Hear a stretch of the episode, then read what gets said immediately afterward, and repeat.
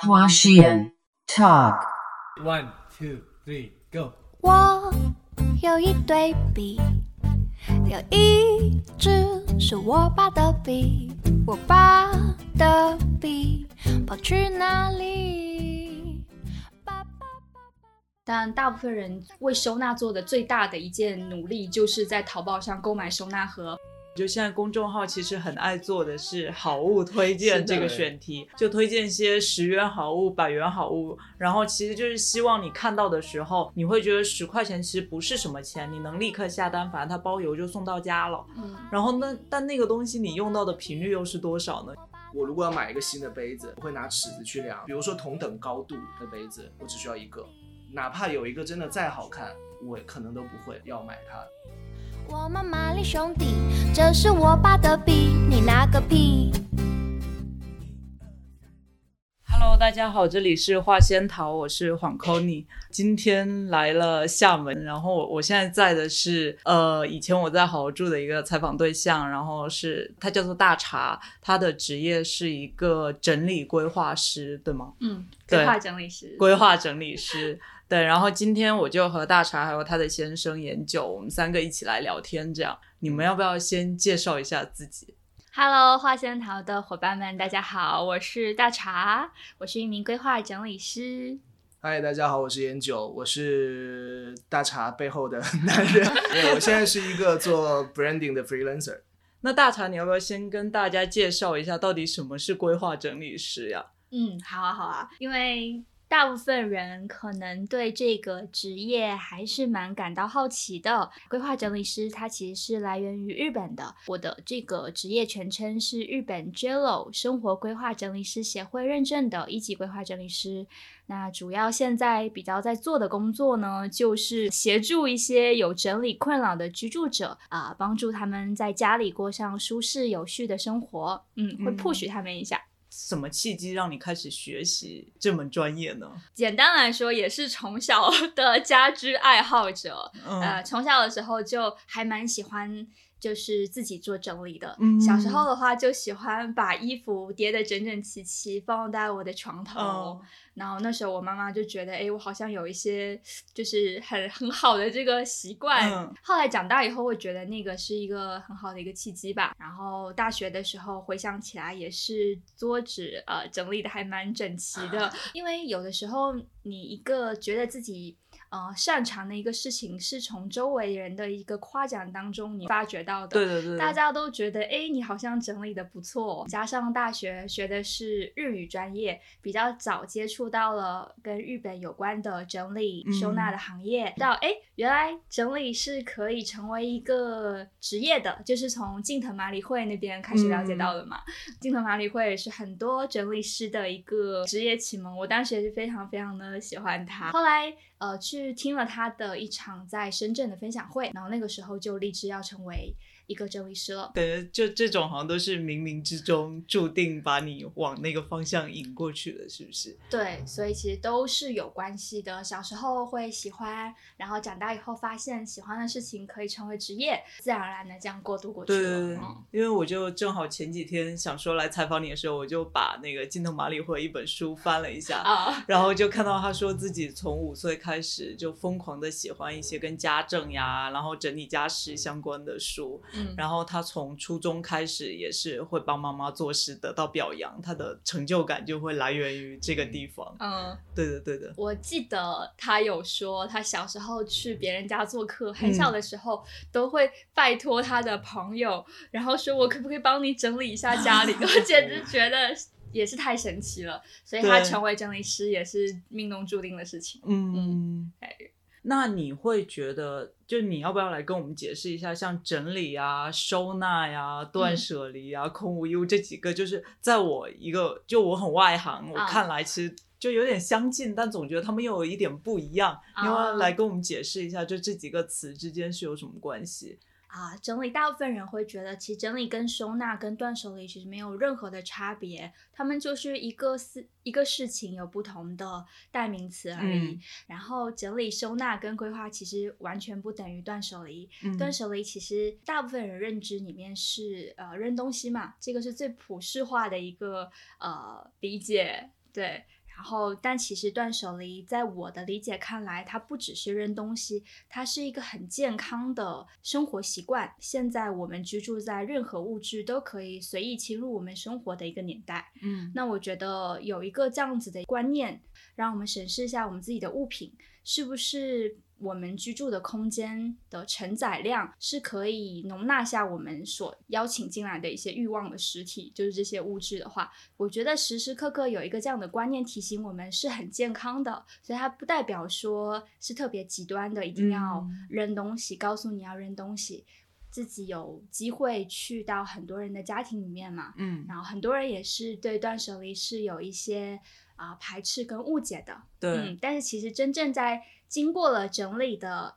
这个环节之后，因为断舍离其实我们在整理当中会说是一个筛选取舍的这个步骤，整理是比较大的一个一个完整的过程，呃，收纳也是整理当中的一个步骤而已。嗯那收纳是在取舍啊、筛选，就是也就是大家所说的断舍离之后最后的一个步骤。经过取舍之后，确定要留下来哪些需要收纳的物品，然后我们再进行收纳，这样子收纳才不会是无效的。不然你有可能收纳进很多百分之五十，你已经。可能未来都用不上的东西，那么你就是收纳做得再好，你之后还是会复乱的原因，就是因为东西太多了。但规划又是在整理之前，你要先思考自己适合什么样的整理跟收纳的方式。规划不一定是啊动作上的规划，嗯。还有是我们思考上面的一些规划。有的人就是很喜欢住在杂货铺那样子的家，不对对对。那有的人就是喜欢呃有点像嗯表面上极简的一个状态，嗯或者是空无一物。有的人是中间的一个平衡值，嗯。所以每个人的呃居住的形态或者喜欢的空间的视觉感觉不一样，嗯。他就可以考虑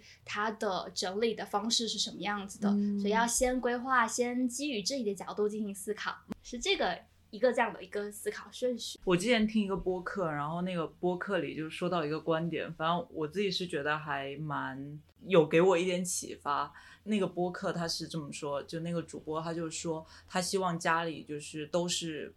纯白的墙壁，就空无一物的时候，他自己是最安心的。嗯，对，因为这个就跟我自己是相反的。嗯我自己的话，我希望所有都是我看得见的东西，就东西填满之后，我才能安心。然后那一个瞬间，我就觉得，就大家差别很大，就可能对待物品或者对待空间，其实是要因人而异的。是的，是的。嗯喜欢住在极简主义感觉家里的人，嗯如果去到满是物品的家里做客，他可能也会不太舒服会的。抓狂吧？哦，何况居住呢，对不对？嗯那如果有呃一些收收藏的癖好，或者是他就是喜欢杂货铺那样感觉的家里，去到一个呃什么都空无一物的空间里面，他也会感觉不舒适的。嗯那么，所以没有办法让有极简主义倾向的人让他说：“哎，你这样太没有生活化了空嗯间，你要不然买点东西填充。”他会觉得他心里可能冒出四个字：“干你屁事啊！”对对，而且就可能对他而言，就是这种空才是某一种的满，啊，对这才是心理的满足。对，嗯所以这个其实也是在我们的呃规划整理里面，是希望引导出大家的这个价值观的。嗯告诉大家，其实你心里希望住成的房子的样子，取决于你潜意识里希望这个房子它是什么样的感觉。你可以稍微啊、呃思考一下，确定你自己希望达到的房间的状态是什么样嗯才是舒适的。然后有这样的一个层面的话之后，你就可以。找到你的整理的目标了，不一定是完全的断舍离，或者是什么东西都不扔，你可以找嗯到自己的那个度，然后以那个度为标准，然后再执行整理的步骤。就其实研九和大茶他们自己也有一档嗯，音频节目嘛，对其实算播客了，只不过已嗯经都不好意思讲停更一年。对，然后我这样，我之前有听过一集是也是你们讲整理，然后研究啊哈有说自己其实也对整理是很擅长的，但不是对东西的整理，是啊更多思维层面上的，算是吧，对，因为因为我自己是怎么说，就是做算广告行业吧，对，嗯就我每天需要去处理非常多的信息，嗯文本信息也好，或者各种各样的信息，但是因为现在所有人每天看手机啊，碎片信息其实特别多，那我可能是比较。天生就比较擅长去做这种信息的分类吧。你要达成一件事情，你需要像刚才大茶讲的，你需要几个嗯步骤，嗯然后每个步骤所需的必要信息是什么，然后缺了什么该补什么，或者说哪一些是冗余的需要剔除掉。对我应该比较擅长可能是信息整理这一方面的内容。那其实讲到说就是家或物品整理哦，在我我之前因为怎么说，我觉得我应该算也是蛮会 整理的吧。对，嗯就同意。对我我会 我会让自己始终处于一个有序的状态，就包括哦身边的东西。就之前我跟朋友打一个比方，就我的书房在那边，嗯但如果说厨房是乱的，我是没法工作的。嗯对你，你心里会有会有会有疙瘩，嗯就我就一定要先去把厨房收拾干净，嗯然后身边的东西都 OK 了，我才能够坐下来，嗯，然后进入工作状态这样子。这是一个一直以来的习惯，还是你有经历过某个自我训练的过程呃吗？，我我我之前是不是也有讲过，就是关于把东西处理整齐的最原始启蒙是大雄的抽屉，大雄的抽屉，哆啦哆 A 梦，啦 A 梦啊就是就是小时候看漫画，嗯不是然后叮当猫的口袋吗？不是，那里面肯定是乱的，就就是大雄的，因为那是时光机的入口。嗯，就大雄把抽屉拉出来的时候，至少漫画上画的里面是非常整对，齐的，一格一格的，对，非常整齐的。然后那个应该是我对把东西要放整齐最原始的的最最原始的一个点。哦，我不知道哎，你没跟我记说过哎得我有。讲过，对原来我们之间还有秘密。就然后反正就我我一直都还会还是会比较把东西整齐吧，但我不会是那种想要空无一物的状态。不对，可能要分场景，就比如说我在家或者是什么，我会觉得说有东西多或者什么没有问题，嗯，但它是在他们该在的位置。但是如果说我现在可能在外面，我要找一个工作室，那我只希望里面有一张桌子和电脑，嗯其他什么都没有。嗯，对，可能这是两种不同的场景的需求吧。对，一个是工作室，一个是居对对住室，如果是在工作室，我可能就是佐藤可士和那一种的，啊，就是我也是喜欢那就种，是什么都没有，只要桌子跟电脑。嗯，前几天我跟一个朋友还有聊到，就就说、就说我们这样像我这样的人，其实很难在家工作，因为东西有一些就很多可以吸引我注意力的点，嗯所以可能工作个十分钟，开始摸东摸西，整理一下厨房，整理一下客厅。是，所以环境是很重要的吧？嗯我觉得呃，佐藤可士和的那个观点，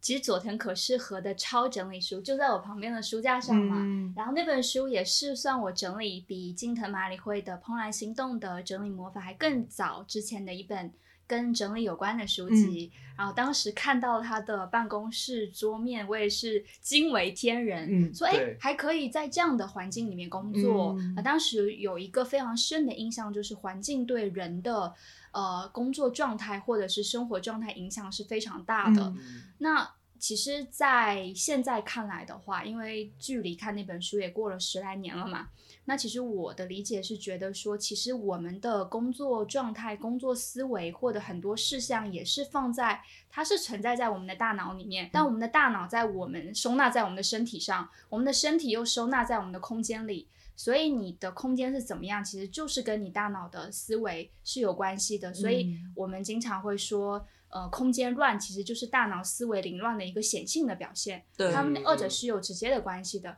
如果你大脑思维比较清楚的话，不是绝对啊，但是代表大大多数人的一个状态，那你家里物品大概率来说也是会比较井然有序的。嗯，所以，但刚刚严九说的那个，就是每个人接受的那个呃。觉得对凌乱或者有序的理解程度不一样的个，阈值不同。对专业哦。然后很多人就是，就算我是整理师，对不对？嗯我是规划整理师，我也不是说一定要每个人都要保持一个非常整齐的桌面，嗯或者是一个整齐的家。嗯如果你的家里虽然凌乱，或者你办公桌虽然凌乱，但是你可以接受，你可以找到你希望的物品，那其实就是大多数人想要追求的那个目标。你已经达成了，那你为什么还要学整理？对不对？那就完全是 OK 的，对，吗？所嗯以就是在整理当中，我是我们都是为有困扰的居住者去为他们提供帮助，哦而不是一定是乱的人就一定要提供帮助嗯。我自己的话，我是我工作的时候，我不希望桌面是乱的。啊，所以我会把东西都塞到下面的柜子里。嗯然后前几天我就就在那个近藤麻里惠的书里看到他的一个观点，就是说收纳其实是一种很逃避的行为。因为你就是把乱的东西放到盒子里，但等到盒子也满的时候，你就无处可逃了，啊就陷入一个死循环，你就得买 更多的盒子来。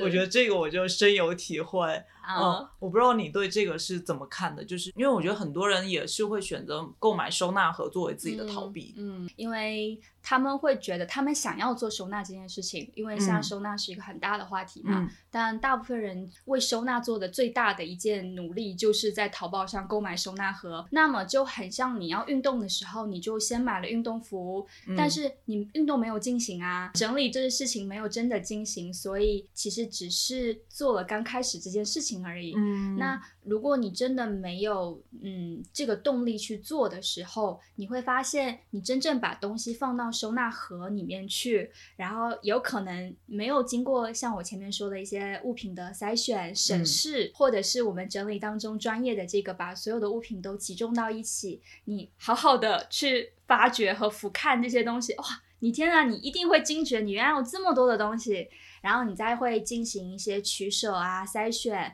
分类呀，然后把它思考放到哪里去。如果没有经过前面这些呃嗯专业性的步骤或者是一些前提的话，你再进行收纳的话，你有可能放进去的是没有用的东西，那你下次再找的话还是会乱的。所以我们会。嗯说，其实有效的收纳不是特别麻烦的事情，但是呢，它也不是人人都会的事情，毕竟需要花时间、花耐心去好好的对物品进行分类，嗯。去思考你在家里的生活动线，你在哪里拿到它们是引起舒适的，是方便的，嗯。然后是呃可以快速的去拿到它们，嗯。而不是因为觉得太远了，然后我要放回去又觉得很麻烦，所以你就随便放在随手的位置。那其实嗯。这个是动线上的规划，嗯所以其实规划上就有包括空间的这个动线的这个概念，并不是说你买个收纳盒随便放在哪里，你都一定会放回去的。嗯那这样就太高估了我们人的这个怠惰的本性了，对不对？对对对，有一个很好玩的例子，就是我们有一个朋友，他们是开公司的，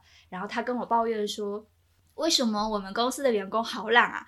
呃，卫生间的卫生纸他们都不会去换的，哎，我就觉得我的管理好像很失败，为什么员工都不会换卫生纸呢？就是用完了之后没人补上，没人补上，哦。然后我就问了他一个问题，他就好像就有点呃醒悟过来，然后说你的卫生纸放在距离厕所很远的地方吗？他说对对对对对，然后要出门左拐，然后再怎么另一个怎么走。房间，对，然后嗯我说难怪啊，如果你自己有可能有的时候都觉得很远的话，那员工也是觉得很远，跟你一样的。嗯，所以如果假设你放了两卷就在门口的柜子里，嗯那其实任何员工都会觉得是很方便，马上就替换上去的事嗯情。那所以其实我觉得收纳当中很重要的就是你把这个东西放在哪里，跟你嗯买不买收纳盒有的时候是没有什么太大关系。有的时候没有嗯收纳盒，只要放在你比较好拿取的地方，虽然看上去不那么美观，但是对你心里来说它是很舒服的。我觉得这就比较方便了。呃，我之前采访大茶的时候，我对他们家印象很深的一个点是，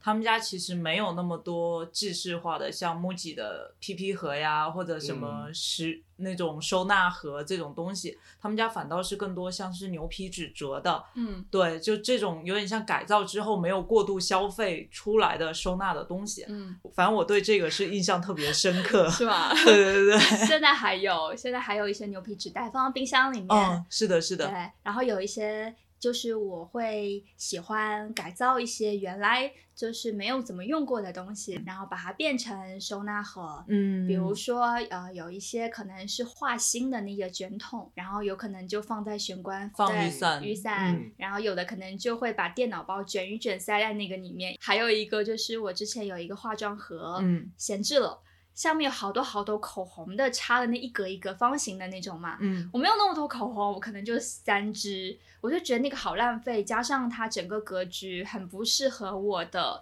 呃化妆用品的结构和形状，于是我就闲置了。但是呢，我后来神奇的发现，我只要把数据线把它用理线器捆好，嗯，正好一格一格一格、哦就可以放数据线进去，哦然后还可以贴这个数据线是什么电器的数据线是什么，嗯然后就发现，就算你不用理线器，只要对折放到那个口红的那一小格里面，嗯它也可以站立起来。所以有的时候不用买收纳盒，家里很多东西就是可以就是重新利用的。这个就是要你去发现发现日常生活中的，哦，你要去思考这个物品的结构是什么样，有没有可以家里正好也可以利用上的。嗯，如果你没有思考的话，你可能就不经大脑的去下单购物一个、呃收纳用品。那当然很简单啊，但是放进去你又觉得不好用，又不好拿，嗯然后你也不好扔，本身的收纳盒也变成闲置了，对对就好可惜。很多人的居住者的家里有很多闲置的收纳盒都没有用，所以有收纳盒不等于是真的在做收纳。那我们要不要来说一下？因为大茶现在他自己有一个整理的工作室，对吧？嗯是嗯叫做行星整理事务所。对对对。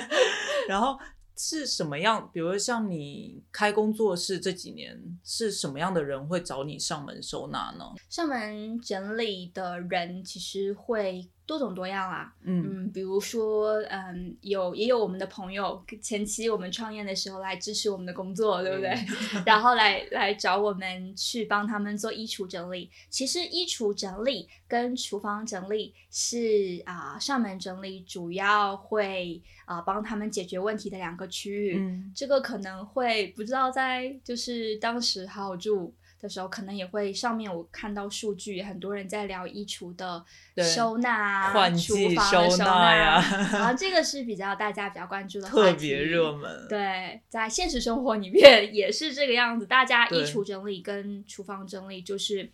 会比较去难于攻克的两个空间啊。嗯哦，对，然后你刚刚这么一说，我就想到整理师是不是像是也有点像是再进一层的室内设计，就嗯帮他重新又把动线再规划了一遍。算是。之前我有写过《梦想改造家》嘛，嗯然后当时第八季的时候，然后因为有作为撰稿人有写每一集，就是分析一下设计上，呃，包括收纳规划上的一些动线的一些嗯它的好处啊，或者设计的一些比较合理的地方。然后当时不是有一个帖子嘛，嗯就还。那个很多人有发，就说呃前几季的梦想改造家设计师的房子都设计的非常好，嗯。但是居住者入住之后，很快下次再去拍，又完全不是刚开始电视播出来的那个样子了，因为有太多的生活痕迹了。嗯包括什么馄饨铺啊，或者甚至青山周平设计的一个北京四合院，嗯都已经不是呃播出来的时候那个理想的井然有序的那个样子了。嗯那这个就是问题，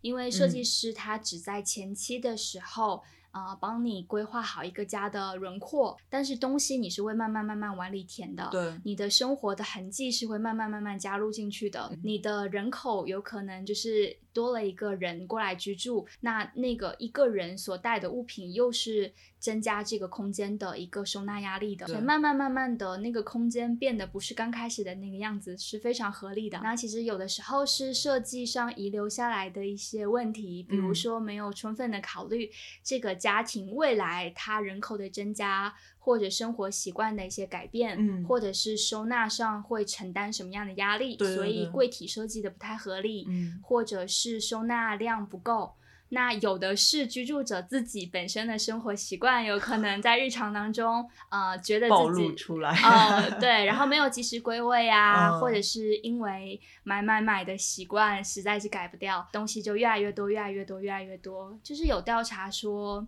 如果平均每个人一天带一件物品回家，然后一个家庭只有三口人，然后一年三百六十五天，一年会增加一千件物品嘛，平均。那么你十年下来，可能就是嗯，就是一万件，还不包括你日常生活当中去叠加的一些消耗品，因为那些用完可能就没了。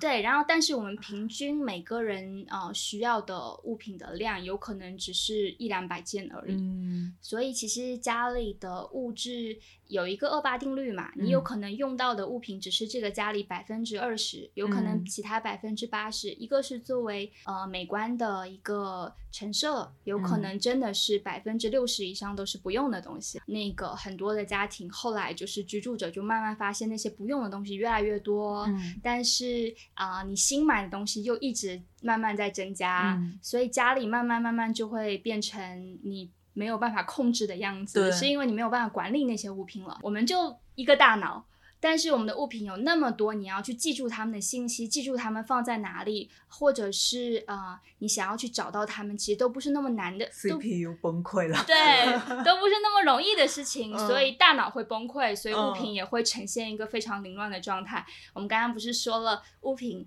的凌乱是大脑思维乱的一个显性的对表现对对对所以你没有办法管理了，那些东西就变成那个样子。哦嗯，那你会怎么平衡？就是我觉得消费欲是每个人都会有的，嗯，你会怎么平衡消费欲和保持家里的物件在一个可控范围之内？嗯，其实很现在的话，很多人都会有喜欢买东西的习惯嘛。嗯特别是啊、比如说发工资的时候，或者是甚至银行卡、信用卡的额度增加的时候，那个多巴胺分泌的感觉，会让我们自不自觉的去打开一些购物网站，对去下单一些我们呃已经觊觎已久的一些物品，然后想要把他们邀请进家门。其实我觉得。你到底需不需要那个东西，是我们要思考的一个事情。包括其实可以提前思考，如果我们买那个东西回到家，你应该把它们放在哪里？我觉得这个是大部分居住者没有去思考的一个事情。就好像我也做了一个比喻，比如说我们邀请一个朋友来家里，比如说我们今天邀请今天邀请 Conny 来家里住好了，那我们可能会思考我们家有没有合适的空间，或者有没有一张舒适的床可以让你来居住。但是我们邀请一个物品进门的时候，才不管呢，我就觉得，哎，这个东西我喜欢，我觉得可能需要，我就把它们偷偷进门吧了。然后我觉得物品的待遇怎么比我们人还高？我们人进门还要一个门槛，想说，哎，有没有空间？物品是来者不拒的感觉，嗯而且加上我们现在物质社会太多的诱饵了太多的诱饵了，就好像比如说我们逃得过初一，逃不过十五，逃得过双十一，逃不过朋友或者博主的安利，你又觉得扔东西是一件浪费的事情，导致这个观念就形成了一个死循环。嗯。你又喜欢买，然后又不喜欢流通出去，好像我们的身体就是一直在吸进空气，你又不排出去，嗯。或者是我们吃了好多好多东西，但是你身体没有新陈代 谢，对，然后迟早会爆炸的、啊。嗯那要不然身体坏了，然后要不然就是家里垮了，就整个视觉上、视觉的噪音特别特别多，这个都是嗯，就是有理有据的，就是因为我们的生活消费习惯。我我可以想到一个例子是，大茶在做在成为整理师之前啊，他就有一个习惯，就是他，但我不知道现在可能不一定有了。就他会在买一个决定要买一个东西的时候，就是能说出来合理的五个理由，我需要它。嗯，对，然后他以前是会有这样子的习惯的。我现在有啊，我现在把这个习惯还分享给我的学员了。嗯我然后我给他们留的作业就是打开你们的淘宝购物车，然后思考你们最近想买的一个东西，去列出起码三个以上的理由，嗯并且思考他们就是如果呃买回家以后，他们应该放在哪里，去预想一下他们的使用频率。有的时候买回家，呃，你觉得很开心，是因为你高估了它的使用频率。你觉得你可能一年。呃，或者是会每天都会使用它，但有可能一年你只有一天会使用到它，嗯所以希望大家充分的去预想一下你可能会使用到它的频率，嗯，对，然后你再进行一个这样的抉择，其实也还是一个审视的过程对。嗯。嗯，因为像我们刚刚录播课之前，我和大茶就有交流过，就现在公众号其实很爱做的是好物推荐这个选题，就推荐一些十元好物、百元好物，然后其实就是希望你看到的时候，你会觉得十块钱其实不是什么钱，你能立刻下单，反正它包邮就送到家了。嗯然后那但那个东西你用到的频率又是多少呢？就很多时候我们好像没有想到这件事，嗯就是因为它便宜且嗯快捷，你就直接就买了。嗯，它是会真的让你喜欢吗？还嗯是说你放进购物车的原因只是因为别人的推荐？那嗯很多人物品买回来流通不掉的原因，嗯，也是因为他没有去审视这个物品嘛，嗯就也是觉得这个物品有用，跟买回来的时候的感觉是一样的，嗯但是他没有思考是不是对自己有用，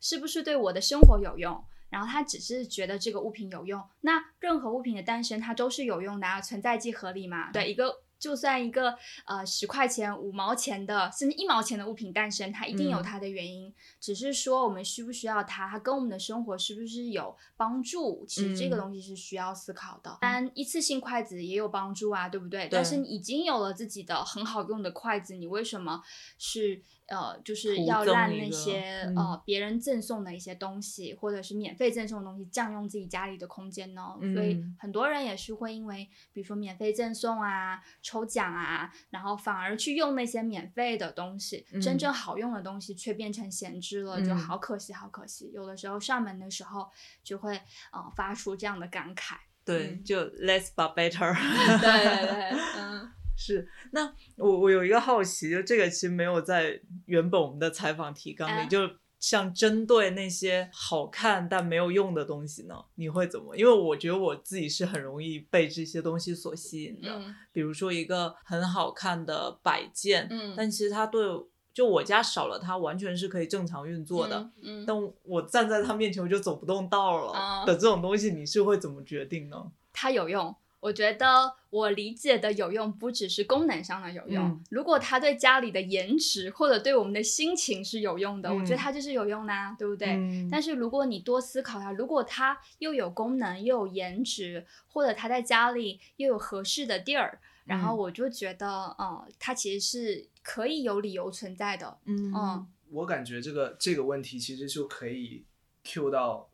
脑脑型的那个部分了，啊因为刚才 Kony 问说，如果有一个东西很好看，对，但是没有用，嗯对我来说我就不会买。嗯，对，哦对，，你们要不要来介绍一下脑型这个事？可以。那我可以先给 c o n y 现场测试一下脑型怎么样？可以可以，他只要两个动作就可以测试，嗯然后我再来讲这个到底是有什么样的缘由，嗯还蛮有趣的。好然后我们第一个就是呃，花仙桃的那个听众们也可以在那个现场对，然后一起来测试一下。就是我们先双手就是交叉，对，然后不是会有大拇指嘛？大拇嗯指不是也是会交叉的吗？嗯然后我们看一下哪一个大拇指被压在下面，上面还是下面？下面。有一个大拇指肯定在上面，有一个大拇指在下面嘛。然后我是右手在下面，就是一个自然的状，最舒服自然的状态。但是你嗯看研九是左手指在下面，所以哎每个人不一样。我我跟你都是右，对不对对对好的。然后第二个动作呢，就是很自然的双手抱臂在前胸，嗯，我们就抱着，好，自自自然的状态，舒服的状态。第一下意识的反应。嗯嗯好，然后你看你哪一个手臂被压在上面？我是左手臂被压在上面我，这是右手对吧。你是右手臂，对不对？嗯，嗯，很合理了。你刚才问的那个问题就是 超级合理就是我我的脑型。是的，你是右右脑型，因为你的嗯右、右手大拇指在下，嗯然后你的呃右右个右臂被压嗯在，就是中间的部分是你的右手臂被压在下面，对对但是我是左手臂哦，你看我们嗯这两个就不一样了。嗯，对的对的。所以你的我们在惯用脑型里面呢，就是啊、说这个其实就是你的输入脑是右脑，因为你的右手大拇指在下；那你的输出脑是左，输出脑也是右脑，因为你的嗯右手大、那个手臂也在下面。嗯所以其实这个来测试的结果就是 c o n y 呢是右右脑型。所以这个脑型是有什么特特征吗？好，它的特征呢，其实就是可以说明你是容易被颜值吸引的人，这个绝对是这样子。对，大概率来说，右右嗯脑型的人就是很注重颜值，嗯然后会他的简单来说呢，他在呃生活当中，右右脑型人就是可能呃思维比较就是啊、呃想象力比较丰富，嗯然后他可以做一些比较跟视觉啊，或者是啊、呃跟设计、跟美感有关的工作，嗯然后很喜欢有美感的东西，因为他的输入脑是右脑，代表他的思维是比较发散的，嗯。然后他的输出脑是左脑，代表他也喜欢把一些很多元、很有想象力、多种多样的事情分享给身边的人。那在嗯。整理当中的倾向呢，右右脑型就是他比较喜欢呃颜值比较高的东西，所以他对买的时候也会太没有限制。他 因为他很多东西买的时候都是通过感性的这个原因，不会去太计较它的功能性。对，右右脑型是这个样子。说到心坎里了。然后呢，他就是右右脑型。简单来说，他在整理当中呢，也是比较不容易去归位的类型。对，然后因为他的大脑决定了他想要把东西放在最近的地方，一步到位，一目了然。如果他没有家里没有做好就是整理或收纳的系统，就是不知道这个物品放哪里呢，他有可能这个东西就放在随手的位置了。对，所以导致家里的东西可能会越来越多，加嗯上会买，加上不太容易放回去，再加上右右脑型，他比较喜欢呃，因为潜意识里比较喜欢一目了然、一步到位嘛，所以他的东西会摆放在呃空间可以看得到的位置，比如说层板上啊，比如说开放式的柜子啊，陈列性的柜子，嗯他比较不喜欢把东西放在。柜子里面，嗯就是不太喜欢隐藏式的收纳。右右脑型的家会大概率比较倾向于就是杂货铺类型的家，对对对对。那如果跟你相仿的左左脑型，就是会喜欢把东西放进去。研究就是左左他脑型对他，所以你们两个是相反对，所以刚才因为就是我我在买一件东西的判断，就是大茶经常有把我一个行为就作为一个教材会去讲，就是我如果要买一个新的杯子，我会拿尺子去量我家里剩下，比如说同等高度、同等嗯直径的杯子，我只需要一个，哪怕有一个真的再好看。我可能都不会要买它，再加上我其实又比较恋旧，所以我不会把旧的那个丢掉。就之前有一次我买咖啡杯的时候，嗯就一种类似于有点迷之行为，他有拍下来，就我拿了一个尺子，把我家里把家里的我用的杯子全部量一遍，嗯然后最终决定那个杯子可以买。对他就是会三思而后行。左左脑型的话，他不是冲动购物型，我现在想到我们家那二十几个杯子，对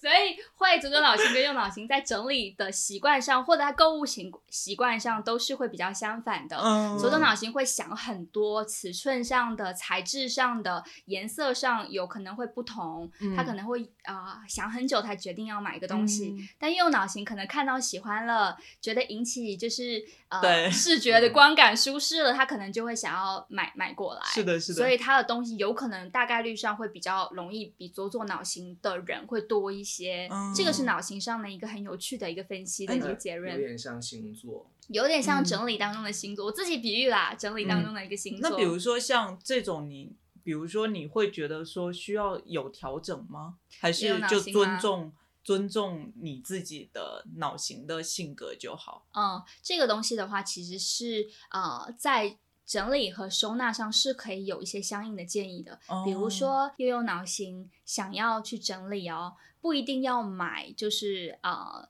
隐藏型的收纳框，就嗯。这个是可以告诉你说，隐藏式的收纳框，比如说那种不透明的收纳框，嗯。纯白色，或者是啊、呃 PP 型的收纳框，那大概率你如果东西放进去的话，因为你潜意识又有脑型哦，比如说像 y 这样子脑型、是喜欢一步到位、一目了然的。如果放在抽屉里面呢，甚至又放在衣柜里面，那又有脑型的人可能会觉得哇，又打开衣柜，又要再打开抽屉，太麻烦了吧？于是他就不想用那些抽屉。嗯可以建议他，你可以不用以后不用买那些抽屉了，嗯你只要尽量把衣服进行悬挂，嗯比如说在衣物的收纳上，那么你就可以一目了然的看到你所有的衣服，而且你拿衣服的时候也是最快速的，你不用去对对叠，你不用去在抽屉里面再拿出来。嗯你嗯尽量可以以悬挂性的方式，呃，去进行衣物的收纳，会给到嗯悠悠脑型这样类似一些建议。如果呢，一定要用收纳筐规整一些同类型的物品，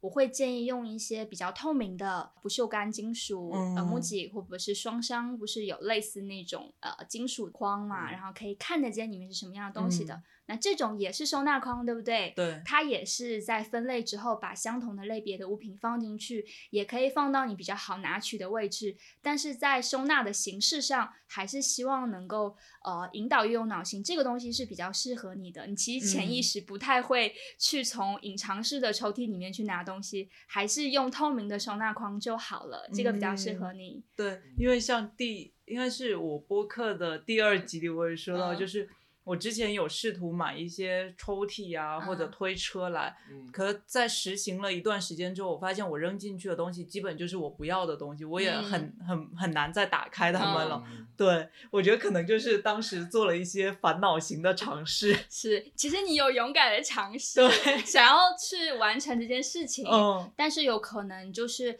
啊、呃可以再找更适合的方式，嗯呃比如说，其实你可能就专注在物品有固定的定位，或者是嗯。买一些颜值很好看的收纳对盒，不一定要纯白的、很素雅的那种。嗯。比如说各种彩色的盒子，也是盒子，对对不对？但那种有可能你看到很开心，你就会更喜欢把东西放到开心的那些盒子里面进去。对对，那这个其实就是会比较契合运用脑型的一个方式了。嗯那左左脑型的人嗯，他会比较特别，因为他们天生会对文字啊，还有数数字这样子的一些呃这种东西会比较敏感，所以如果家里出现了太多颜色、太多的文字或太多的一些信息，会对他们的视觉造成干扰，所以他哦们的好像有点像物种进化一样的，慢慢慢慢这种脑型的人就进化到喜欢把东西放在盒子里面，所以他们也不怕说去抽屉里面拿东西，因为他们会喜欢。呃，不太会，就是他们会接受比较麻烦的步骤，然后他们会很细致的贴标签，东西会三思而后行去量尺寸，其实都是跟呃潜意识里面的习惯有关系的，所以这个是嗯左左脑型跟右右脑型的一些区别。嗯嗯，很有意思。然后我又是右左脑型，跟你们不一样。右左脑型是怎么样？右左脑型它其实比较偏左脑类型，就是哦输入的时候还是比较多元输入的。就是比嗯如说我了解一个事情的时候，我的右脑输出的大脑就会让我。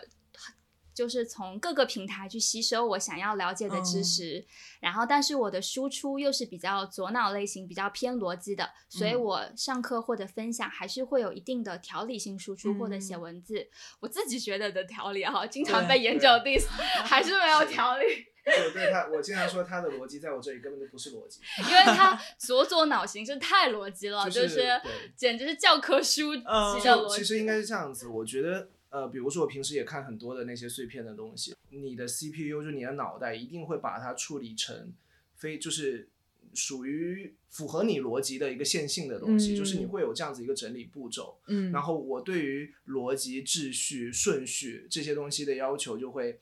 可能有时候也会有点死板吧，过于对，过于就但是那个是有点自己的自己的那种，比如说我们昨天在排公众号，嗯。我们在排一个公众号有个左右滑动，嗯。那可能因为某个设置会导致滑动的每一张卡片的高度不一样高，嗯，然后其实大傻是跟我说可以啦，就这样吧，啊。我觉得完全没对它问题啊不无。伤大雅。对，当然它不影响阅读，嗯也不会影响你信息的那个传递，但是嗯。哪怕有这样一点点，我我会毛的，哦对，就是我我会我会没办法。就其实就是大家说的处女座的对，但其实我又不是处女座，嗯。对，就是嗯，就是对于这些细节，就是这两天我就是在我们在做我们事务所的工作的时候，我经常跟他说，不行，这样执行不到位。会比较注重细节，左左脑型。那嗯右右脑型的人，他也注重细节，但是可能注重细节的方式不一样。那其实有的时候，相对来说，左左脑型进到一个房间的时候，啊、比如说像研九这样子的类型，进到一个房间会比较看一些空间的细节，比如说，嗯，就是桌子上摆放的东西啊，哦或者是啊、沙沙发的颜色这种比较细节的东西。那右右脑型进到一个房间，他可能会比较看一些有趣的东西，嗯，比如说对他自己感兴趣的细节，也会比较看一些呃整体空间的感觉是大是小，它有几个格局。那左左脑型进入一个房间，可能真的只会看一些比较小的细节，然后最后嗯才后知后觉来环顾一下四周。所以我们会说啊、左左类型比较重细节，右右类型比较重。大局整体，然后去全局，所以右有右脑型的空间感会比较好。嗯，所以 c o n y 其实你的空间感会比较好，那研九它是细节的处理性的，就是把握上是比较好。那我呢，我就是因为右脑输入，左脑输出，所以我其实会比较偏左，就是我在嗯输出上会比较偏左。我也是比较喜欢用收纳盒的人。但是如果我用哦。收纳盒呢，就不会那么循规蹈矩的用同嗯。样一个颜色的收纳盒。这个就是，但是我也是隐藏式的收纳盒，但可能会用不同的尺寸或不同的颜色去区分它们同一种款形式，对，那这个其实就是细微的差别。对，还有一种左右脑类型，他们就更特别了，他们是喜欢变换家居的样式，嗯，可能隔三差五的就把沙发挪到了呃左边，或者是半夜十一点，有可能那个我我有个朋友对那个第五年搬家之类的，是是。是，我之前还挺喜欢看那个漫画的，对我也是，就他们会想一出是一出，家居可能会定期的每次去他们家做客，左右脑型的人家里做客，每次感觉都不一样。嗯，因为他们会比较喜欢调整那个样式，他们用一句话来概括，他们就是，嗯，我经常开玩笑说，就是虚心接受，坚决不改。对右右脑型的话，就是喜欢一目了然、一步到位嘛，嗯就是怎么懒就是怎么来就比较好了。对，尊重自己的天性。那左左类型的话任何变化。对他喜欢遵从原则，保持一定的有序的状态，一直维持下去。就比如说，我会觉得，如果一个房间我的布置是这样了，那它就是这样了。他很很怕改变一怕任何些时间的改变。对任何的，就是任何 under 不受控制制之内的事情，都会让你觉得，就我会我会慌。就比如说，也不能叫慌吧，就是会不舒服。嗯就比如说，原本定了今天，假设今天下午 c o n y 是跟我们说两点要来，如果要改成三点半，那我可能就嗯，不是说因为你要迟或怎么样，我自己嗯就会觉得计划被改变了。哦，就一切东西是要 under control 的一个状态。嗯但我就觉得无所谓，OK 啊无所，谓我就顺其自然啊。别人时间改，那很好啊，那我可以在前面做点其他的事情，嗯我会容易顺应这个变化。这个反映在生活习惯上，就是比如说，有的人夫妻两个，一个是喜欢把东西收进去，一个是喜欢把东西拿出来，出来，嗯然后一个是喜欢保持一定的有序的状态，一个是喜欢比较自由散乱的状态。那他们两个其实不一定是性格的问题。如果大家有了解过脑型，也会发现，哎，其实这个好像是大脑的这种基因或者潜意识决定了我们的习惯是这个样子的。所以很多人了解这个时候说，哎，好像觉得突然能理解对方为什么是这么做的，嗯会反而会和解，而不是说增加这个矛盾。说为什么你一定不尊重我的方式这么做呢？嗯我明明把东西收的好好的，你一定要拿出来，这个反而会可以增加彼此的一个呃了解。一个默契程度，可以找到一起彼此适合的方式。比如说，你把东西都拿出来、o k 啊。那如果厨房是比较你在负责的，那你就把东西都拿出来好了。嗯 OK，你喜欢把东西收进去，那有一些东西是我常用的，那我就拉到我的那个位置就好了。你东西都收进去，那你习惯你的那个位置是视觉保持这个样子，我就尊重你啊。嗯然后我们把常用的拿出来就好了，不常用的嗯我们尽量都收进去，彼此可以调整到一个默契的 OK 的一个舒适的状态。嗯所以这个才是有趣的、有意义、有价值的地方。嗯，那你们你们两个也是有经过这种调整磨合的过程吗？其实我是在生活中越来越发现我们两个左右脑型的一个不同。比如说，你那天买了一个喜茶，啊，然后喜茶包上面是就喜茶出的挂耳的茶包，嗯对，然后它的概念是一周礼盒，嗯，就是它是有七种不七款茶嘛，嗯然后它在那个包装上面写了周一、周二、周三、周四、周五，嗯对，然后上面还有知秋什么、嗯就是有茶的名字，嗯名字，对，然后有各种颜色的包装。嗯，然后我我们在生活里面会越来越发现，这个好像真的跟左右脑型有关。比如说他刚刚说到那个呃茶包上右下角非常非常小的字有写周一、星期一、星期二、星期三、星期四、嗯星期五。我们当我们要喝那个茶包的时候，我会说今天我要喝差值，我要喝嫣红，要喝我要喝我要喝什么样的一个什么？我要喝橙色的那包，我要喝绿色的这包。但是他就会说我要喝星期三，我要喝星期一。然后这个就就是确定一个东西的时候的理性跟感性的这个角度不太一样，嗯因为我是比较偏右脑，它它是左脑输入。这嗯个就是你看到一个东西是摄入的是比较逻辑还是比较感性，这个其实就是有关系，不然大家不会去注重到这个层面，对所以很小的细节。我我之前也是买了那个，因为日本那个茶品牌 Lupicia，、啊它每年会出一个呃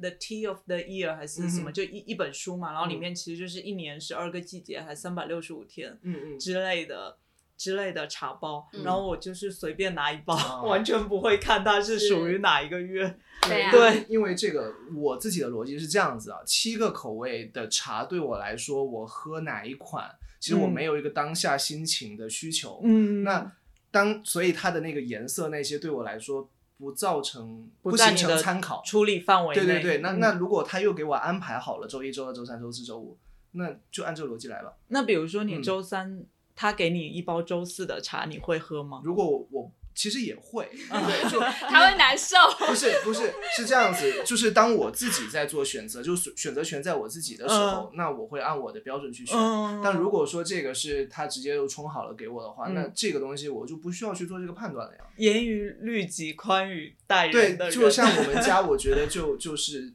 其实不同的区域的风也不能说风格有多大的差别嗯吧。就比如说现在书房就完全是我自己。想要怎么摆桌面上的东西那些的，因为像书架那些是我们是做的固定的嘛，嗯固定书架，所以它它格局就是那样了，所以不太会有很多要求。但是桌面上电脑在这里，我有另外屏幕在这里，嗯这边有个框，这边有个小书架。嗯，如果它哪天擦桌子动了一个位置，我就会很难受。对对他有一次早上还突然跟我说，我那天特别好心的帮他擦干净了桌子，调整了书的摆放格局。他突然说我不喜欢书房了，他说 这个书房不是我认识的样子，他就觉得变动了。他他调了我桌上书的顺序，那你会主动进行调整吗？我会调回来，我一定要调回来。哦，对那我就是比较喜欢，比如说今天书桌是在这里，明天可能我就搬到客厅去办公，然后或者搬到阳台来办公。对我也是反这样的人而是喜欢变动的。嗯，那像研九他就是不喜欢变我会动的。不喜欢变动。对，其实我没那么喜欢，就是对，就是比较也不能说那种一成不变吧，就是我喜欢稳定，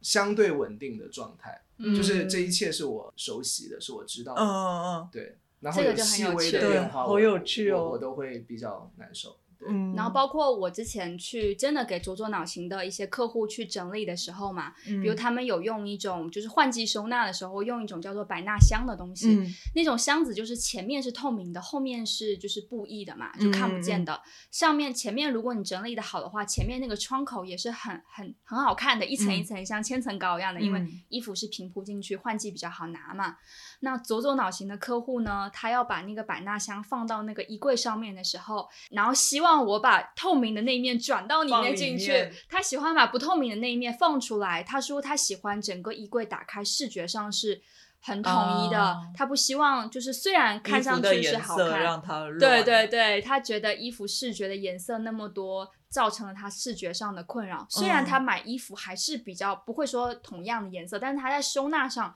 是希望能够有统一的视觉的感受的，嗯希望能够看到干净的一个统一的感觉。所以其实我非常能理解有的人为什么家里是比较干净的或者极简的，并不是说他就是洁癖或什么的，他潜意嗯识里面是希望觉得这样能够引起他的舒适的。那么有的人家里是东西很多，也不代表说他就是呃。喜欢买东西，有可能他东西不多，但是他都嗯喜欢摆在身边的这个位嗯置，他觉得那样是有安全感。那如果我没我在了解脑型之前，我会觉得，哎，这个就是每个人的性性格格而已。对对对，那了解这个之后，就会发现其实背后会有这样的一个逻辑在这个里面，所以这个是很有意思，是我们规划整理很特别的一个部分。嗯包括我也会用这个东西去测试居住者的脑型，然后去给他做方案的时候，我就知道，哎，他大概率是喜欢把东西到时候收纳的时候是放出来，还是大概率是喜欢把东西收进去，嗯。也会引导我去为他做收纳产品建议的时候，嗯。去买什么样的收纳产品，因为这个部分有包含在咨询的方案里面嘛。这个东西会指导我们的，因为他有的时候居住者自己都不知道自己喜欢什么样的东西，他没有他没有去有一个参考，或者他不太了解这一块的时嗯候，那这个就是我们一个很重要的一个指导的依据，它大概率上是准的，就好像星座大概率也是准的。对，然后我还有一个问题是想，就那像你们就这这么有秩序感的人，会不会有某个 moment 会觉得自己不够放松呢？我一直都嗯，一直都都觉得我是不放松的。那这会给你什么压力吗？就比如说你嗯觉得自己不放松，你会有没有一个瞬间，就你想，maybe 我今天可以放松一会下，啊，就就比如说我隔一段时间一定会喝的烂醉啊，嗯，这这种就是有时候你会需要，就我怎么说呢？我可能有掌握了一个自己的规律吧，周嗯期。就比如说我假设在工作，或者说嗯有事情在手上在走的时候，我大概率是属于很紧绷，就是我会自然的紧绷的状态。那我会有一段时间，就比如说约上朋友，就是喝酒，然后真的喝多，嗯就然后就你会需要有出口，嗯，然后再来就是，我觉得可能人有两种不同人格或者是什么，这这种东西可能是存在的。因为我自己也写东西嘛，就是纯创作的部分。对对对，当我比如说我自己在写一些诗歌，或者说我一些东西的时候，它是完全没有逻辑的。哦，对，就是我会有一个部分是不受限的。如果说一件事情需要我去做成它，就是说我要保证这件事情能够和就是有效的推进，然后达成一个什么样的目标的时候，嗯我一定是会崩的。就我我仍然学不太会那种非常自在自由的去放松的去做一件工作嗯吧。这个其实对我来说自己是一个课题。就是我这么从我开始工作到现在，我一直都没有放松的工作过。哦，对，但是所以我会有自己另一个部分，就是让自己是就是无所顾忌的状态。但感觉那现在其实你也嗯。和这种不放松的状态有和解了吧？呃，我觉得不能说和解了，就是我我知道自己会这样，哦，对，就是我知道这是我的常态。嗯。就当当你的不放松变成常态的时候，那就就是这样的呀，而不是说因为突然来了一个什么很严重的事情，或者说嗯。怎么样，就也是这两年吧。这两年我反而比较能够知道自己状态上的一个区分，嗯，对，然后也会知道隔一段时间我会跟大才讲说，我今晚要喝酒，我要嗯。出去，然后我可能会很晚回来，对，就他也会理解我会需要有那样子一个窗口，嗯，对，然后会会这样子。但是呢，我还是很感谢你，因为至少，在整理收纳上，他是会帮助我的人。嗯，不像有的大概率，我之前有做一个一个调查问卷嘛，然后大家说整理困扰是什么东西，就虽然他很迷茫，但是他在家事上面这件事情反而是会帮助，有时候甚至比我更会去尊重这种秩序，嗯在家里的这种状态反而是有利于保持一个就是整洁的一个状态嘛，不会说两个人都特别懒散啊或什么的，就就控制不住了。他，但是他其实，嗯，在他的名字其实是本名就有一个放松的松字，反而是立松，立刻放松的意思。嗯所以今年他三十岁的生日，我有邀请三十个朋友给他做了一个视频，就每个嗯人讲一段话祝福他。嗯那我希望大家就有说到一个就是立刻放立刻放轻松哦，就有一个这样的话，就真的就是啊、呃这个状态绷太紧的话，其实是需要放松放松的。对，对，因为其实我的朋友身边几乎所有朋友都知道我其实是长期处于不放松的状态，嗯，对，就大家都知道，嗯对，然后就会，嗯、怎么说呢？就我自己也有点习惯了吧。就习惯，如果哦如果是在工作，我就就是会这样子，而且可能因为我身边配合工作的人都偏艺术家性格，都对偏太放松，对，都是很放松，甚至就 是我们在跑，我们在 run 一个项目，其中有一个人，我一个礼拜找不到他。我身边很多这样的人，但如果说形成一个团队的有机的话，就确实是需要一个会需要一个像我这样子性格人去，所以我很多项目我是以统筹的一个角色在在参与嘛。那创意啊、发散，然后飞的那些部分由他们来完成，是事情要怎么按部就班，因为你毕竟是有甲方的嘛。对，对，那那种状态你，我我的职能是能够有效的。嗯，对，那如果说我跳开来就工作之外的状态，我可能就会给自己就是乱来一点的，给自己一些学习放松的对对对机会。是这样。我的理想呢，就是希望你能够按心情来选择今天要穿什么衣服，而不是按照场合或者是什么，就太太就是太谨慎了，就反而就是希望他时时刻刻都可以比较就是自由一点，就可以根据自己今天想穿什么就穿什么。对，这这也是一个问题。反而是一个有的时候他问我，嗯，就是今天要穿什么呢？我说你的心情今天是如何的？他说他不知道自己心情怎么样，但是他就知道今天就是应该要见什么样的人，然后穿什么样的衣服就。有可，比如说我今天穿的出来，其实我我觉得大概率你是知道的。嗯，对，就是我会有这样子的一个预判断对对判断。然后呃，就比如说我经常隔天我是要出门的，嗯然后我是知道我明天如果要去哪是什么样穿什么样的衣服是合适的。但是如果我是突然要出门的话，我是不知道我要穿什么的。对，就就你你的决定，其实你的每一个就再小的决定，其实都经过了理性思考。可能是吧，对但其实就我最开始就是知道我这个做作脑型的时候，其实我一开始觉得不是，因为我其实还是一个很感性的一个对人，对，就看综艺节目经常哭，对，就是就哭点很低，然后就动不动不是动不动啦，就是只要有一些那种戳戳到心的东西，就是我我就会有就就是嗯会哭啊什么的，对，嗯就所以有时候之前我会觉得说。我不是这样的人啊，我虽然是会很理性，然后呃很很需要逻辑跟秩序，嗯但是我在面对很多事情的时候，我是完全以感性那一面去去面对的。但是你的嗯感性，比如说你是会在大家面前哭的人吗？呃，还是自己闷在心里的？不会？就如果身边是有我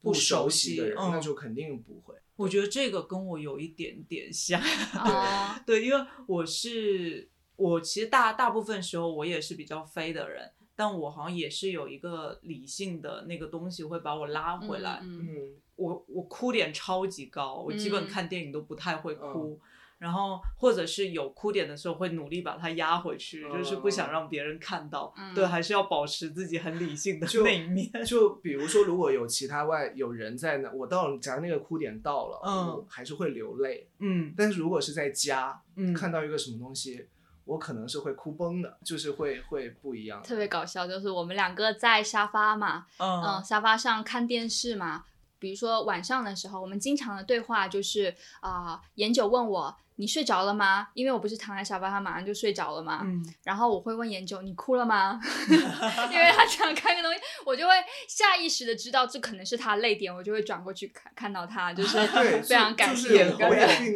并没有说所有的事情都是完全理性死板的去去感受。比如说，我我觉得可以讲啊，就是月下嘛，福禄寿唱的第一首的，啊，就是外婆的对那那一首，那一首我是哭崩的，就崩掉了。但是其实他所传达的情感，就是他跟外婆的关系，在我身上是没有对照的，因为我、嗯我跟我的外婆没有那么浓烈的那、那种嗯情感关系，但是我还是被他纯粹的那种情感给给给击溃了，几乎是击溃了。这这个你没有逻辑的呀，对就就对对就是就是崩溃了。所以我觉得那个是你的一个放松，一个出口吧。嗯就是平常绷得太紧，一个是遇到这样子可以放肆表达自己情绪的机会，你可以去放任自己，因为家也是信任感的一个空间，嗯他就会去呃，就是让自己的泪水就是可以放放，就是信任的流流淌出来。好，这么做作的这么说。悲伤逆流成河。然后，而且你还有一个放松的方式，就是玩游戏，哦对我它很喜欢可以四脚朝天的，然后什么四脚朝天啊大家想象四脚朝天，然后反正就是躺在沙发上，就是嗯玩游戏这样子。那我觉得就不受理性就是进入进入另一个世界了，所以我是很喜欢打游戏的。一方面是极端的秩序，一方面就是其实是可能可以玩一整夜的游戏的极致的，就是散漫，就是他其实我我今年是三十岁了，我还是嗯可以打游戏打通宵。对就那个我就完全不会。对，所以其实脑型是不是只控制你？比如说你身体的百分之七十嗯是受脑型控制。嗯对我来说的话，我玩半小时游戏，我就会很愧疚，啊我就会觉得这个是我应该去做。比如说我需要去做一点正经事，我需要做嗯一些输入的东西，嗯我不能浪费在玩游戏。啊，对，哦，但是右右脑型有一个表现就是他行动力特别快速，我不知道 n y 会不会，嗯就是你可能想到一件事情，可能就去做了对。但是呢，像像就是比如说左左脑型可能会三思而后行，就可哦能想到一定的框架或者是方式之后才去执行。就是我会找到那个路径，几步，哎，说的好像有点那个，就是几步棋大概是什么样，我心里有数了，我才会去动。所以咬型其实不能解决，就是不能代表你所有的行为特征，但是其实可以说明很多问题是嗯对应可以给你的很多行为找到一个解释。解释。对，因为像我做播客，其实就是我我一直觉得我自己是表达能力不好，所以我从来没想过这件事。但有就辞职后，有一天早上醒来，我就说。整天听播客，要不我做一个吧，啊所以我就花钱啊买了那个域名嘛，啊那钱都花了，就开始做呗，就等于说被这件事推着了。嗯，对，大概就是一天之内的决定吧。啊是，对是，所以你的执行力跟就是决定都会很快速。嗯，就也比较容易三天打鱼两天啊晒了。啊这个跟放东西是一样的，可能你确定你要整理了，但是就是他可能还是懒得放回去，所以就先放了这里吧。对对对对对是是很好玩的一个嗯概率。但是我的另外一个就是可能大家觉得整理师在家里可能也是很很正儿八经很正儿八经，或者很每天都很整洁的嘛。那其实我的一个出口就是，我放松的时候反而会把家里搞乱。我有信心，我只要乱了之后，我可以很快复复原。我可能五分钟、十分钟。就跟电脑重新启动对。对对，嗯虽然前面很卡，整理师并不是时时刻刻保持百分之百整齐的人。其实他有乱的时候，因为我们都是人啊，嗯，然后也想放松的时候啊，不想要那么紧绷，所以我们两个都有很放肆、很放放任自己的时候。，对但是其实都是在自己可以掌控的范围之内。对对对，觉得自己可以 hold 住的这个，状态下，就就比如说研九刚刚说把自己喝得烂醉，嗯然后其实那也就是一段时间内的一次。对，就是甚至是有选择性的，我会我会觉得今天就比如说我说我今天晚上我要喝多，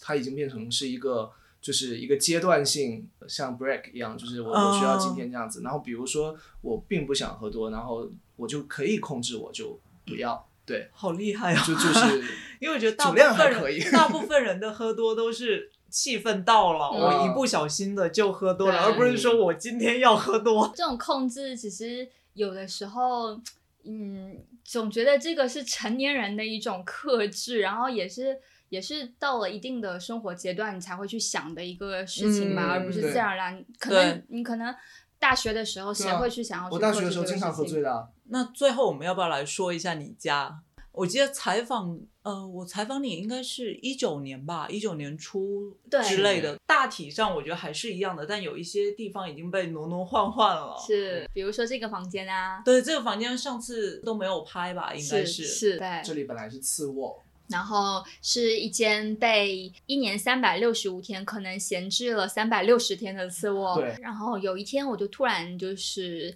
嗯，就是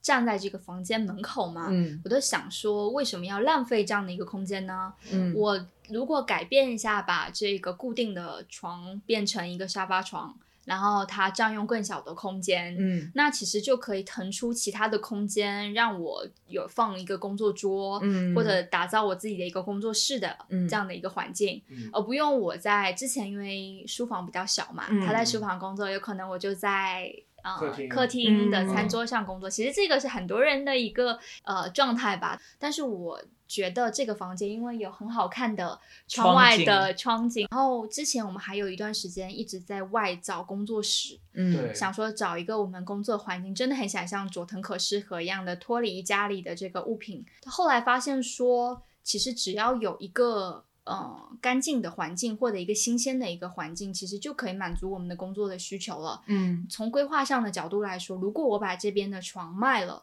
然后买一个沙发床，那么腾出来的空间我就日常就可以工作了，嗯还可以会客，对，嗯，然后而且也不影响父母啊，或者是呃朋朋友友来家里居住的这样的一个需求嘛。嗯。那其实是可以灵活变通的。可以卖出去之后，会难受吗？我有一点对，因为你知道他是不喜欢变嘛。改变，但是是呃，最后为什么我可以接受呢？因为这间房间作为次卧的功能并没有改变，这是一张沙发床。嗯，对，把这个拿下，它还是一张床。他的他的想法是，只要你能再买回一张沙发床，我嗯就对我就愿意 OK，改变。就等于这间房间就是在他需要的时候的功能没有变。嗯而且其实你大部分时间你不会来这边嘛。呃，比较少吧，嗯就是除非去阳台。嗯，对是的，所以这间房间我就等于足足节省了好几万，好几万的那个价价值嘛，对吧本？来，因为我们两个人都算在创业嘛，就嗯本来是想说还是要找一个工作室，嗯节省了想要租房子的价格，对，换成了空调费。对，对，换成空调费再加空调一个月好几百块钱，嗯对，然后这个其实嗯可以带入到很多人的一个生活的状态吧，我就。就有时候也会把这个房间，我上课的时候也会跟大家打这个比方嘛。嗯如果我们愿意把家里一些嗯不常用的一些嗯物品，或者去去思考它的使用频率，发现说它虽然有用，但是对你来说没有那么大的用处了，嗯没有像刚开始那么大的用处了，你是可以重新去流通它，找到这个空间。更大的一个价值的，嗯嗯，因为有的时候现在房价也不便宜啊。厦门我们一平方可能平均像这边嗯算是岛外也要三四万，三三四万一平方，对，那对啊，然后很多人哦，比如说三四万一平方，更不用说是啊 假设我们平均三四万一平方吧，那很多人一平方的这个角落有可能才堆的三四百块钱的东西，对对对。对，可能一个什么就是不用的纸箱啊，嗯。或者是别人送的东西，甚至甚至是免费的，嗯，嗯，他就是觉得舍不得丢，然后占用那块的空间。但是其实我们这个房间也不大，可能也就呃十十几平方吧。如果我们去审视物品的价值跟空间的关系，以及我们个人的诉求，平衡这三者之间的关系的话，这个空间是可以有另外的样子可以出现在你的眼前的。如果你只执着于看到物品本身的价值的话，那可能就会跳在那个桎梏里面出不来。有时候我会打个比方，像长颈鹿一样的俯瞰一下我们这个空间，嗯然后上帝视角，对，有点像这样子的感觉，平衡一下空间、物品跟我们自己的需求。如果你真的买了很多的东西，你真的是要用，那我觉得没有问题。所以就像我们家其实东西还是挺多的。对，我也没有就是特别的很少买东西，你会嗯研究有时候去下去取包裹因为你是右脑的多输入啊，对对 对，我是右脑的输入，所以我还是会看重消东西费，但是我还是会嗯确认这个东西是对我有用的，嗯。我还买回家，而且我有信心，我知道把它放在哪里，嗯。然后我会预感到它的使用频率对我来说还是会很高的，嗯。所以这样的东西我会邀请他来到我们家，所以这些东西其实都是算我的行动物品吧，嗯。嗯，然后他们的存在，我觉得呃，就是我也会去断舍离。断舍离其实不是一个很很大的一个事情，你日常当中你不一定要扔到嗯什么都不剩。你日常当中，你比如说你买一个东西，你就可以淘汰一个不常用的东西，嗯那这个家里物品的总量还是会保持平衡的。嗯最害怕的就是你一直买，但是家里又没有出任何的东西，嗯那家里就会越来越爆炸了，是这样的一个状态。所以我不怕买啊，我只知道有些不用的，我还是会淘汰出去。嗯比如说闲鱼上我会流通出去，然后或者是送人嗯啊、送朋友，或者是直接流通到遗物捐赠箱，这样子家里还是保持一个良好的循环爽的所以，所以断舍离的人不一定是说他不买东西了，嗯或者买东西的人也不代表他不断舍离，只要能够维持一个平衡或者有效的循环，我觉得嗯这个就是好的。所以我们家是这样的一个状态的一个结果，而且我都知道东西放在哪里。对对对嗯，所以有的时候整个家给我的感受呢，嗯、就是我觉得是一个四个字，就是有种行云流水，就是我不怕，就是我不会觉得那种东西包围着我，嗯。而是我要取一个物品，比如说我要去呃旅行了，嗯。我在收拾行李的时候，我会头脑里面都知道每个东西放在哪里，嗯。我可以像坐在驾驶舱一样的去一步到位的去取到它们，或者嗯。大脑的检索难度非常的低，我可以马上的就想到它们在哪里。我觉得这个东西就是我觉得我家现在最理想的一个状态，行云流水的一个状态我。觉得这也可以说一下，就我现在坐在他们次卧的沙发上，嗯 然后我眼前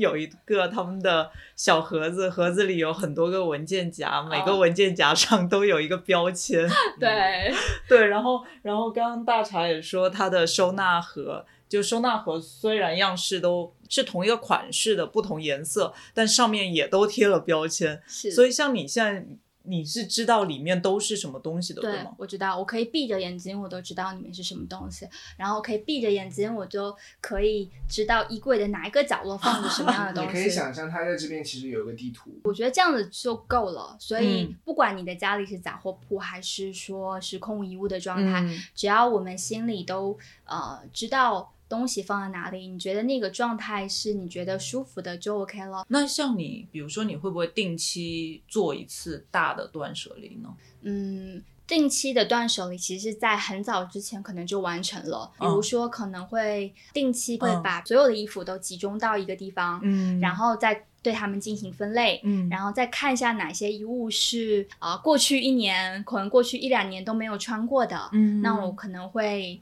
把它果断的进行流通，嗯。然后再去啊、把它们重新，因为衣柜衣物已经从衣柜里面清空了嘛，嗯然后我就好好的看看衣柜，把它们里面擦干净，然后再重新思考一下我这些衣物到底要放在哪一个位置，会不会更符合我的习惯，然后最后再把它们按照悬挂啊，或者是折叠的方式把它们放进去，节省衣柜里面的空间。那之后一年或者日常的断舍离，就是非常非常小的一些状态，不会去嗯那么大的。嗯搬动所有的物品，有可能只是看到这个东西，你会知道哦，它跟你的缘分到今天为止就 拜拜喽。嗯然后甚至流通出去的衣服，我还会在上面贴一个谢谢，非常的去，呃，因为我知道它的存在，其实对我来说已经产生过价值了，我就会把它勇敢的淘汰。很多人舍不得那个东西，是因为他们没有好好的去用它。对当他淘汰的时候，就会觉得我还没用它，为什么要把它扔了呢？是的是的是的就是因为没有物尽其用。对的。如果真的用到了之后，淘汰是很理所当然，是